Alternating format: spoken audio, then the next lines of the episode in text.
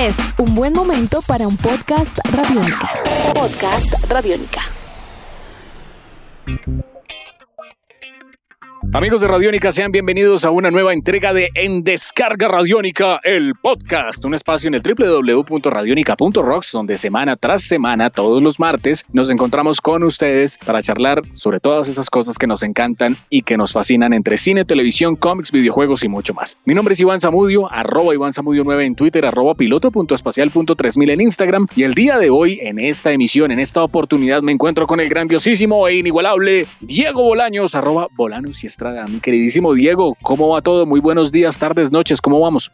Eh, Iván, muy bien.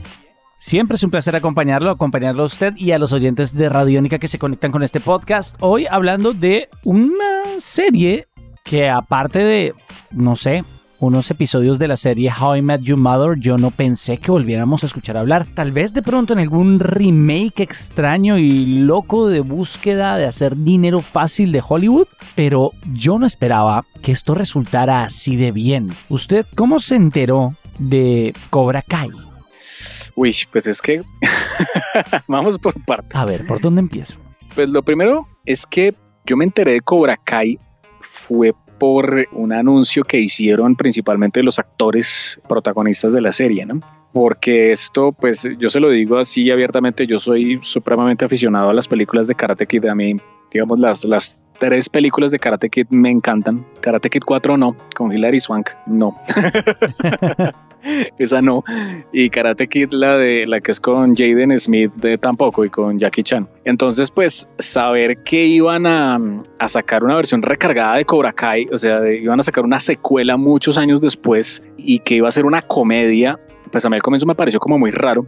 Pero cuando me enteré de la existencia y la talante de este proyecto de verdad, eh, yo me fui para atrás, sobre todo porque pues las películas de Karate Kid son sobre todo dramas, ¿no? Dramas familiares y sobre todo que Karate Kid tiene algo bien bonito y es que fue una película que para el año 1984, en el, año en el que aparece, pues era sobre todo pool duro de, de, películas en cine, eran películas de terror, ¿no? Y sobre todo que eran películas diseñadas para adolescentes, pero donde pues había desnudos, había sangre, había un montón de cosas y mm, Karate Kid tiene algo bien especial y es que hace que en 1984 regresen las familias a ver cine adolescente y que el cine adolescente tenga como otro tipo de características, otro tipo de matices un poco más sanos, un poco más de congregación. Y entonces era drama, pero entonces ahora es comedia, ¿no? Entonces, y es como una manera como muy bonita de como de hacerle un homenaje a los 80, pero también burlarse de los 80 y darse cuenta que los tiempos han cambiado. A decir verdad, a mí Cobra Kai con todo el respeto que le guarda a Karate Kid, para mí es, creo que es una de las series más refrescantes que han, han existido por lo menos en los últimos cinco años en cuanto a la televisión de streaming y esta era dorada de la televisión que estamos viviendo. A mí me sucedió algo que fue muy curioso y creo que usted no, no es seguidor de la serie How I Met Your Mother, ¿no? No mucho. ¿Pero sabe de lo que le voy a hablar? Eh, sí, sí, sí, sí, sí, entiendo la conexión. Hay un episodio en una de las temporadas en el cual uno de los personajes, eh, Barney Stinson, hacen como una fiesta alrededor de él. Y el punto es que él siempre se ha declarado fanático también de la saga Karate Kid. Pero curiosamente como es un personaje muy extraño que va en contra básicamente de los valores de todos los demás miembros del grupo de amigos, cuando se hace referencia a la película, y se habla de la posibilidad de que uno de los personajes de la película aparezca en algún momento dentro del programa, él explica su versión de Karate Kid. Y es muy especial como esa descripción que claramente no es original del programa, pero tiene como una resuena en la cultura pop por la popularidad del programa en ese momento. Es muy especial como esa explicación que se hablaba en foros, se comentaba en Reddit, en 4 En, creepypastas y... Eh, exacto. El plantearlo de esa forma en un show de comedia de prime time norteamericano le dio todo el sentido a lo que muchos fanáticos habían estado elaborando alrededor de la mitología de la serie y que se sintiera tan natural. Y es cuando él explica y dice, de Karate Kid no es el que llegó de la nada, sin entrenar, sin disciplina, sin completo respeto, atacando a sus compañeros. No, de Karate Kid eran los de Cobra Kai, que eran juiciosos, estudiosos, respetuosos de su maestro. Claramente su maestro tenía técnicas pues cuestionables y que... Poco ortodoxas. Poco ortodoxas y cuestionables que tratan a lo largo de la trama, pero el punto es, es plantear ese otro punto de vista y es, ¿y si el bueno no fuera quien creemos que es, pero además llevarlo más allá? Y es que en la vida no hay malos ni buenos. Es decir, la vida no es a blanco y negro, está llena de matices. Planteó una premisa que valía mucho la pena explorar, así que fue muy bonito cuando esto, que era lo que charlaban fanáticos y gente que había visto la película, lo que se había convertido como en una mitología popular alrededor de Karate Kid, se plantaría en una premisa interesante. Esto no pasa, Iván. No pasa mucho que los productores y realizadores escuchen el clamor del público más allá, es decir, que escuchen lo que dice el público más allá de que el público esté hablando de. Porque es normal que un productor y un ejecutivo de Hollywood diga, hey, a la gente le hace falta otra película de las tortugas ninja. Pero no es común que le pongan atención a esto como, ¿cómo lo llamaríamos? ¿Fanfiction, Iván? Sí, yo creo que es como a ver, yo, yo siento que el, el, efecto de Karate Kid con respecto a esa teoría de los fanáticos, porque eso se habló mucho, el tema de que Johnny Lawrence era el, verdadero héroe de la historia. el verdadero Karate Kid y pues Daniel Laruso era, era el, el, bully de la historia, ¿no? Es bien interesante porque voy a ponerlo en esta perspectiva.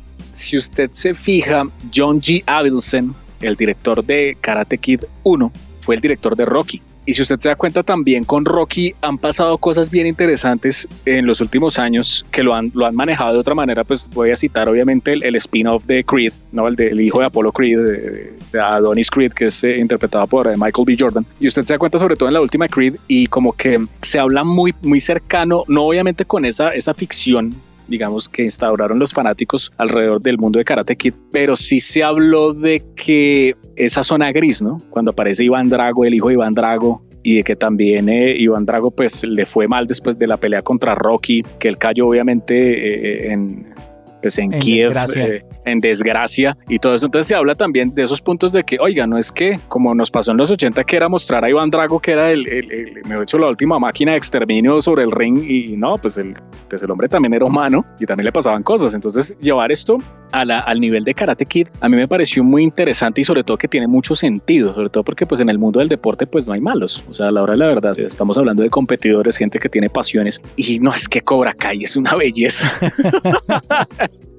Además, el tono de humor le sienta muy bien. Es decir, es como esa capacidad de reírse de sí misma y de reírse de esa visión blanquinegra, monocromática de los 80. Es muy pilo, ¿no? Sí, lástima que con Cobra Kai funcionó muy bien. Creo que es porque no se fueron como a los absurdos. O sea, manejan todo muy controlado porque hubo un caso muy parecido que fue la serie de Jean-Claude Van Damme, la de Jean-Claude Van Johnson, la de Prime y lo que pasa es que la serie empezó muy bien con el sentido de Van Damme burlándose de Van Damme, ¿no? Pero después como el, póngale como al cuarto capítulo, la serie se volvió muy de fanático y empezaron a meterle como muchas cosas de ciencia ficción y de fantasía que ya se salían del tono original de la premisa. Entonces yo creo que por eso fue que esa serie falló, cosa que no ha pasado con Cobra Kai, que ha demostrado es una historia, digamos, de una segunda oportunidad para el personaje de Johnny Lawrence. La vida no fue benévola, con él le pasó algo muy parecido a lo de Iván Drago, y pues viviendo en, lo peor de lo peor en Prisida, mientras que Daniel Laruso sí se volvió un empresario súper famoso, ¿no? Y ven, tiene un concesionario de carros y es increíble, y compra autos, su, vida, su vida perfecta. Sí perfecta y mientras el otro no, pero el otro llega y dice, oiga, yo, yo fui artista marcial y yo quiero mirar la manera de, de ser algo más y cómo es volver a ponerse el gui, volver a ponerse el uniforme para entrenar y ver a, Daniel Laruso también poniéndose otra vez el uniforme para entrenar, pero también con una premisa alrededor de lo que significa la enseñanza de las artes marciales en, en otro tipo de contextos contemporáneos y lo que viene siendo también el legado, ¿no? Los hijos de ellos, eh, o sea, y que cómo se cruzan los entrenamientos de los hijos, o sea, los propósitos de las cosas. Hay un montón de temas ahí que es acerca de la vida familiar en el futuro, ¿no? O sea, porque ahí desmitifican ese tema de la adolescencia perfecta y la adolescencia eterna, ¿no? De que vamos a hacer, vamos a hacer los karatecas eternos, jóvenes. jóvenes por siempre. Por siempre, campeonato de, de All Valley y lo triunfé y gané y sí, no, aquí pasan los años. quedó ahí. No, aquí pasan los años y me volví viejo, tengo esposa, tengo deudas, me separé, pasó de todo. Entonces esa segunda parte como la, la guardan ahí es pues buenísimo.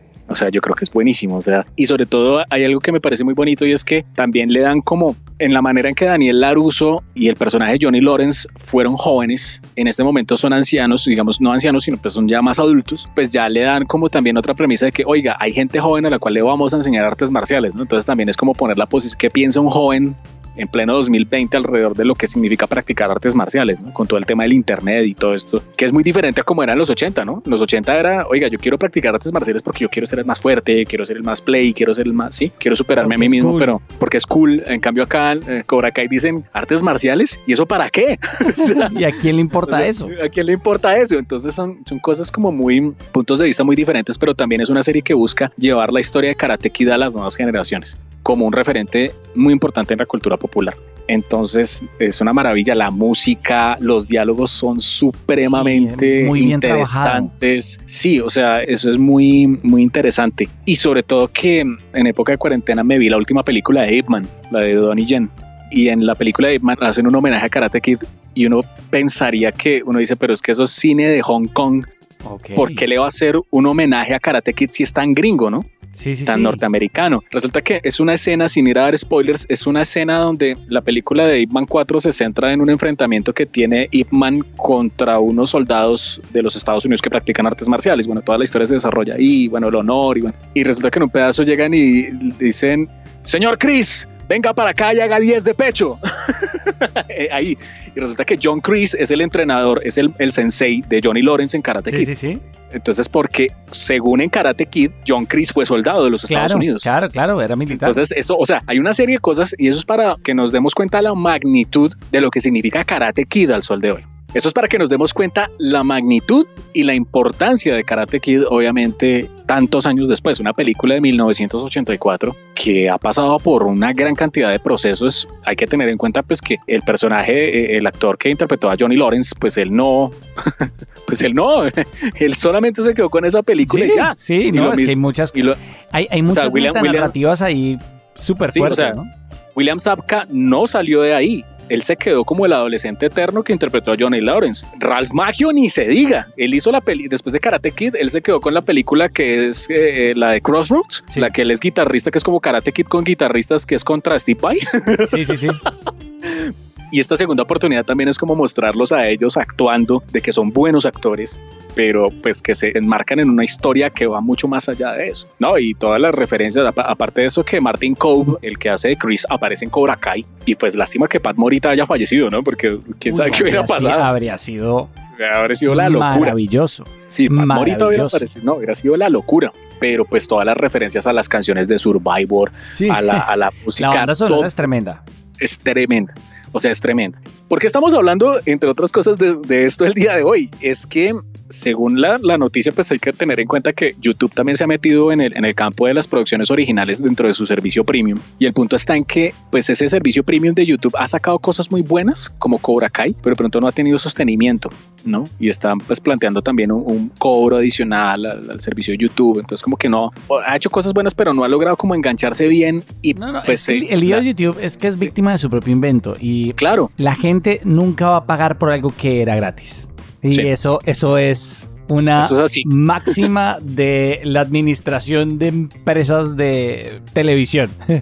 y es la gente no va a pagar por algo que era gratis. Monetizar los contenidos o la transformación de YouTube en un verdadero competidor de las plataformas de streaming de contenidos originales ha sido muy difícil. Algo que yo creería que eventualmente van a desechar y creo que YouTube tiene que enfocarse en lo que sabe hacer y es ser una plataforma abierta en donde los contenidos tienen otro tipo de difusión y otro tipo de monetización a partir de la publicidad, etc. Pero el hecho de haber cobrado creo que afectó al alcance de la serie y la noticia que usted va a compartir es muy importante porque viene con ñapa, ¿no? Viene con ñapa. La serie quedó en el aire, pues, o sea, YouTube dijo, no nos podemos hacer más cargo de esto, quedó en el aire y pues obviamente los productores ejecutivos de la serie son personas muy importantes. Está Ralph Macchio, está William Sapka, o sea, Daniel LaRusso y Johnny Lawrence los protagonistas y está Will Smith. Will Smith porque él produjo la, la película de Karate Kid que es con el con su hijo. Sí, ahí debió haber adquirido unos derechos, negoció cosas. Y, claro, por lo que la película de, de, la nueva de Karate Kid pues le fue tan mal y la idea era que hubieran sacado una trilogía de películas con Jaden Smith y bueno, eso salió muy mal. Eso fue un despilfarro de dinero absurdo. Pero Yo, yo ni me la vi y yo, y yo que amo a Jackie No. Chan. no, no, ni la vea. El tema ahí es que YouTube dijo, no podemos seguir sosteniendo esto, no nos conviene, no estamos teniendo los resultados y la serie es muy buena. Entonces, ¿qué pasó? Quedó en el aire, entraron a negociaciones y la serie la va a rescatar Netflix. Oficial, ya. Es una negociación que va a hacer Sony Pictures Television, que es una casa productora, con Netflix y ya arranca obviamente tercera temporada, se va a estar estrenando próximamente de Cobra Kai. Así que pues son Que- muy buenas noticias y que sea una excusa. siento que es como muy de caballeros YouTube decir, oiga, no podemos hacer esto, pues que lo coja alguien más que sí lo puede hacer. ¿no? Y, harán dinero de, de alguna u otra forma. Es parte de, de lo que pasa y lo que usted dice. El asunto, el comportamiento gallardo y de caballeros hace que al final los que resulten beneficiados sean los fans y entiendan que el valor de esta obra no vale la pena dejarla morir. Vamos a ver Sí. qué sucede con todo esto, pero por ahora es una gran noticia. Es una gran noticia y recuerde, no mercy.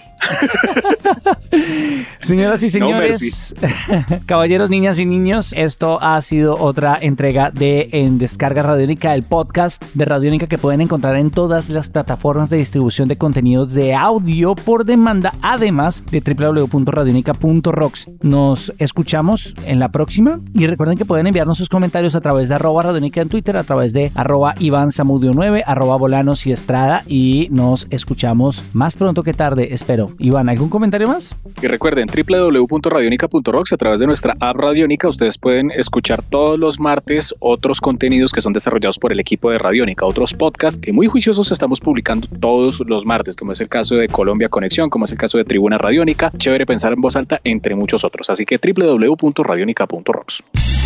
Nuestros podcasts están en radionica.rocks, en iTunes, en RTVC Play y en nuestra app Radionica para Android y iPhone. Podcast Radionica.